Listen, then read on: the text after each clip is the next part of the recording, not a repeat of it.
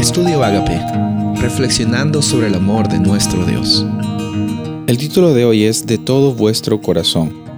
Deuteronomio 38. Y tú volverás y oirás la voz de Jehová y pondrás por obra todos sus mandamientos que yo te ordeno hoy.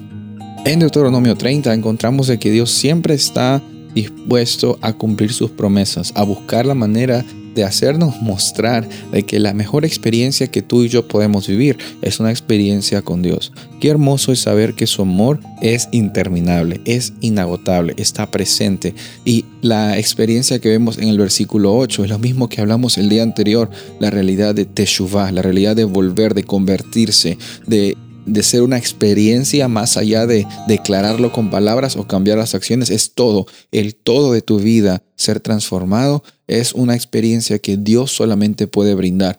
Nuestra parte es recibir el amor, aceptar la transformación, dejarnos eh, transformar y, en realidad proclamar esa libertad, porque hoy día tú eres libre cuando proclamas que Dios ha limpiado tu vida, ha transformado tu vida, te está dando la oportunidad de vivir y de salir adelante. Y aquí en Deuteronomio 30 vemos que hay bastante eh, un, lenguaje de, de experiencia, de camino, de jornada. A veces pensamos que el cambio en nuestra vida es de un momento para otro. Y sí, hay un cambio que sucede de un momento para otro. la justificación es algo que tú recibes en el momento que declaras Jesús es tu Salvador, es tu libertador personal. Es cierto. Ahora, la jornada que nos queda a nosotros, eh, la jornada de, de la transformación, de la santificación, es una jornada que hoy día la vivimos de una forma perfecta. Hoy día somos perfectos de la mejor forma que hoy día podemos ser y la transformación de mañana, del pasado mañana. A veces la gente se preocupa que, que tengo que hacer, que tengo que llegar, que tengo que saber esto, que tengo que, que dejar de hacer esto y, y nos preocupamos por ese cambio que en primer lugar nunca, nunca llegó a ser nuestra responsabilidad sino nuestro privilegio es dejar que el Espíritu Santo trabaje en nuestra vida un segundo a la vez.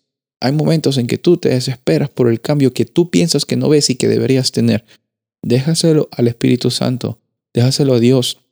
Él hoy día te acepta, Él hoy día te transforma, Él hoy día está dispuesto a tener esa experiencia contigo. Tú ya estás haciendo lo, que, lo, más que puedes hacer, abrirle tu corazón a Jesús.